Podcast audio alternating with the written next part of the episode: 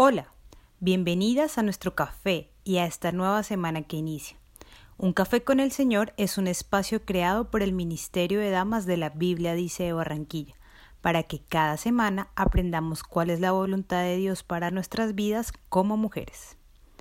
Iniciemos el episodio de hoy recordando que en nuestra segunda temporada estamos aprendiendo en cómo mejorar y fortalecer nuestra vida de oración. Hemos visto la oración como medio de comunicación que necesita mantenimiento.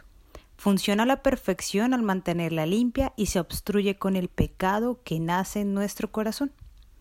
La confianza creará cercanía. Entre más conoces a quien le oras, más cercana será tu forma de acercarte a él. Así como la oración tiene un poder muy especial a nivel espiritual, también tiene un enemigo, y ese es el pecado. ¿Qué me dirías si te contara que el pecado en tu vida, en esa línea de comunicación, hace todo lo contrario a la conexión?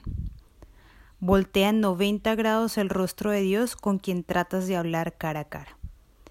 Ese pecado, una vez no lo confiesas, sino lo escondes allí en el rincón más alejado de tu corazón, crea una división gigante entre tú y ese Dios santo con el que tratas de hablar. Pero pensemos un momento en la palabra división. ¿Qué viene a tu mente cuando hablamos de una relación dividida? Una relación separada, ¿cierto? Dividir implica separación.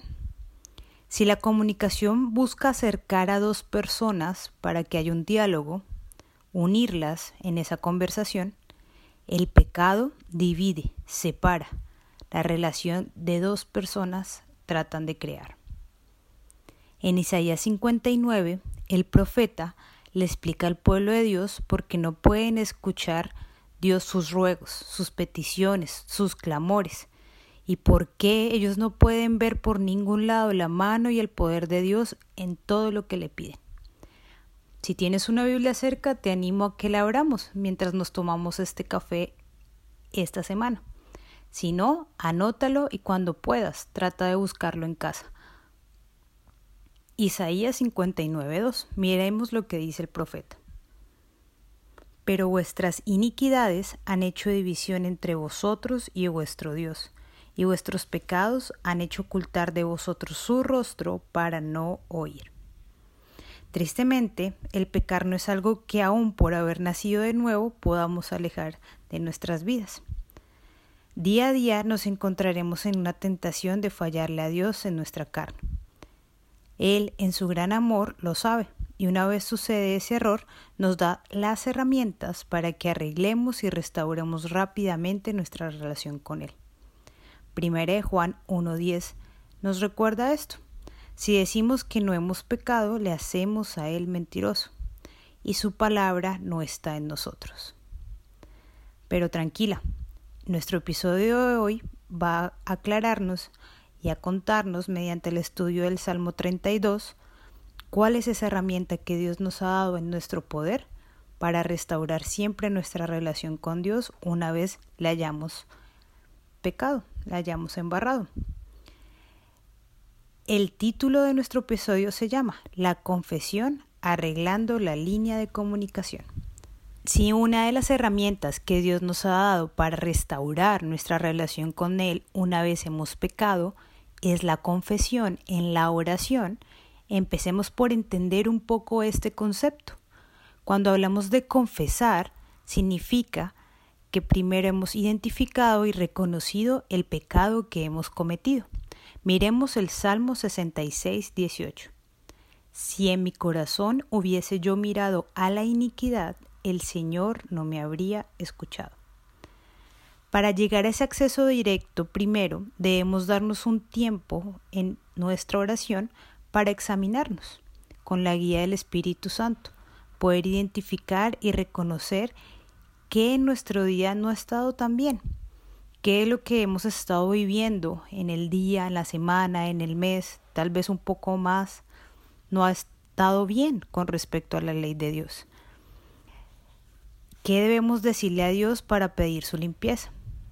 Si no nos limpiamos, no podemos estar cerca de nuestro Señor.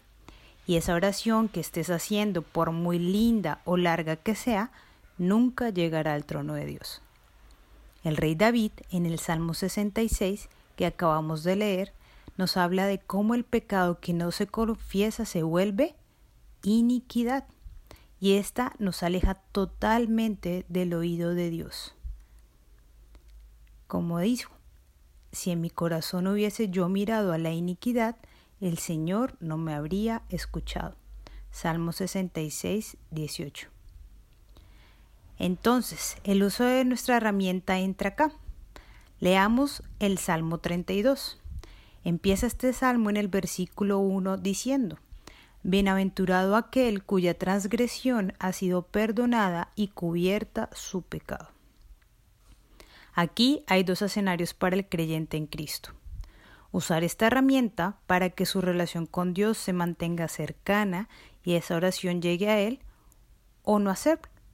Dividir su relación con Dios y que sus oraciones nunca lleguen al trono de la gracia. Miremos qué pasa cuando optamos por confesar y mantener cercana nuestra relación con el Señor.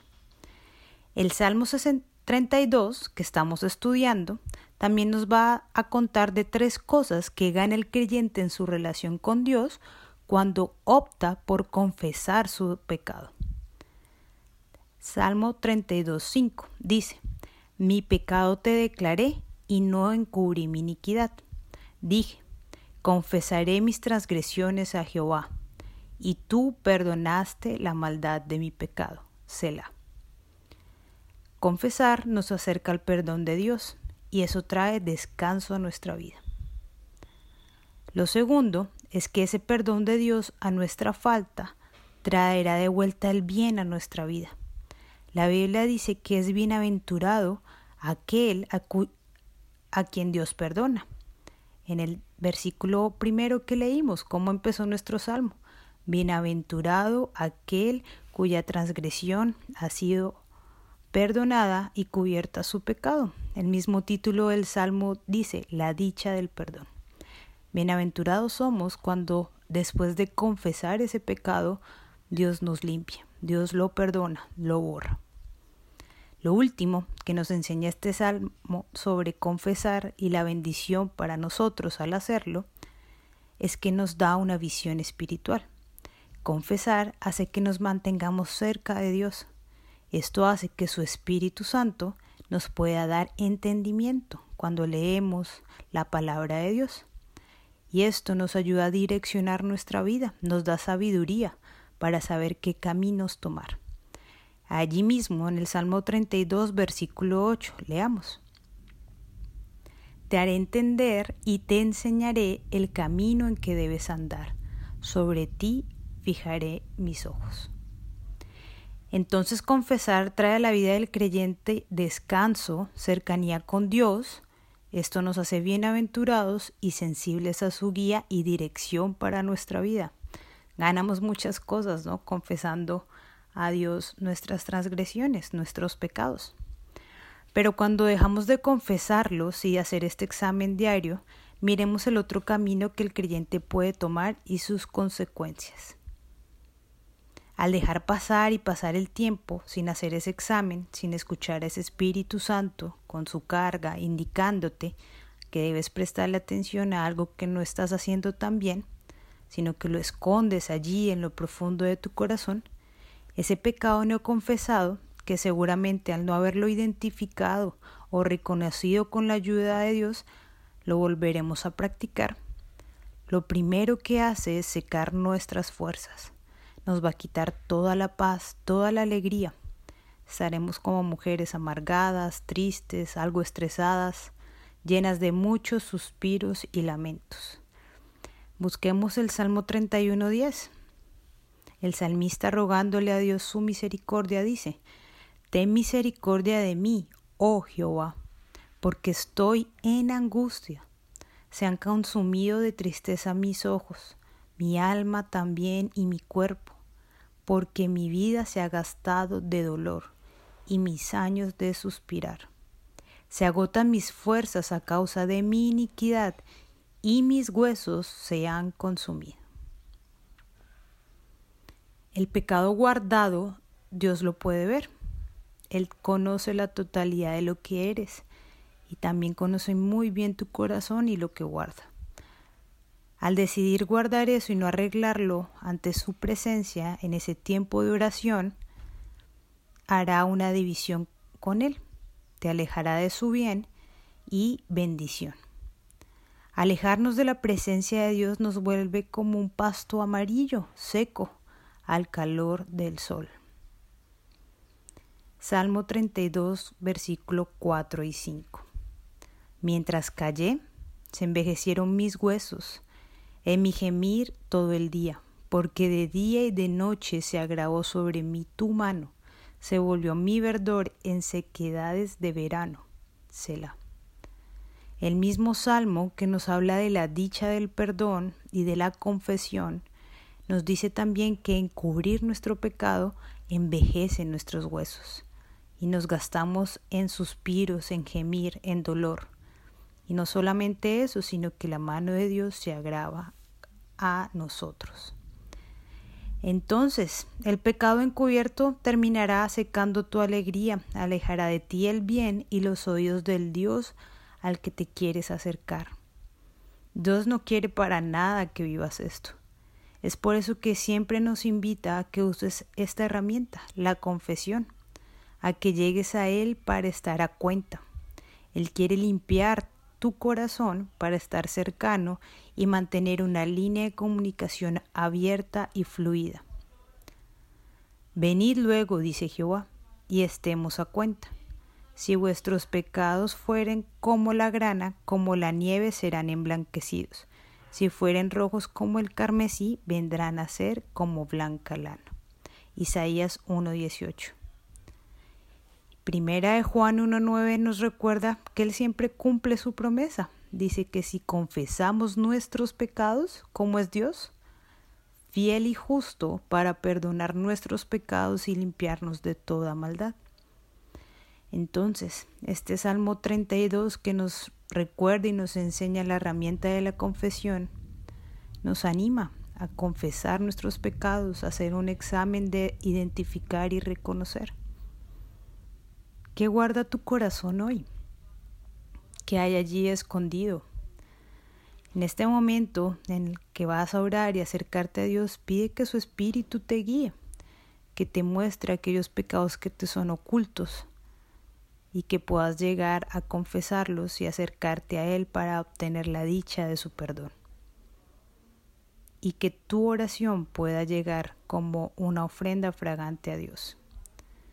El mismo Salmo 32, el versículo 9, nos anima a que esa confesión haga parte de la limpieza diaria, a que no seamos necios como un caballo, como una mula sin entendimiento al no querernos acercar a Dios, y solo hacerlo cuando algo grave pasa y de urgencia necesitamos a quien está del otro lado del teléfono.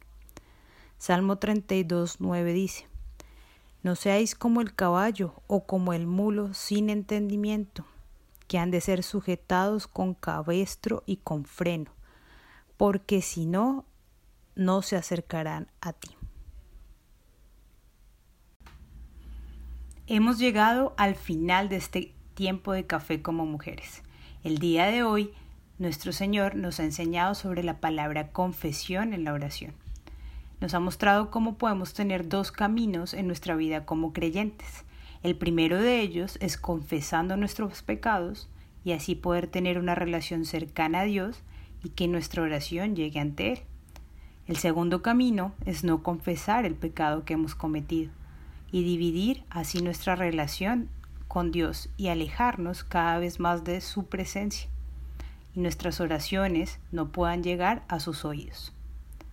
Te animo a que la confesión haga parte activa de tu vida en oración y puedas siempre mantener ese canal de comunicación abierto con Dios.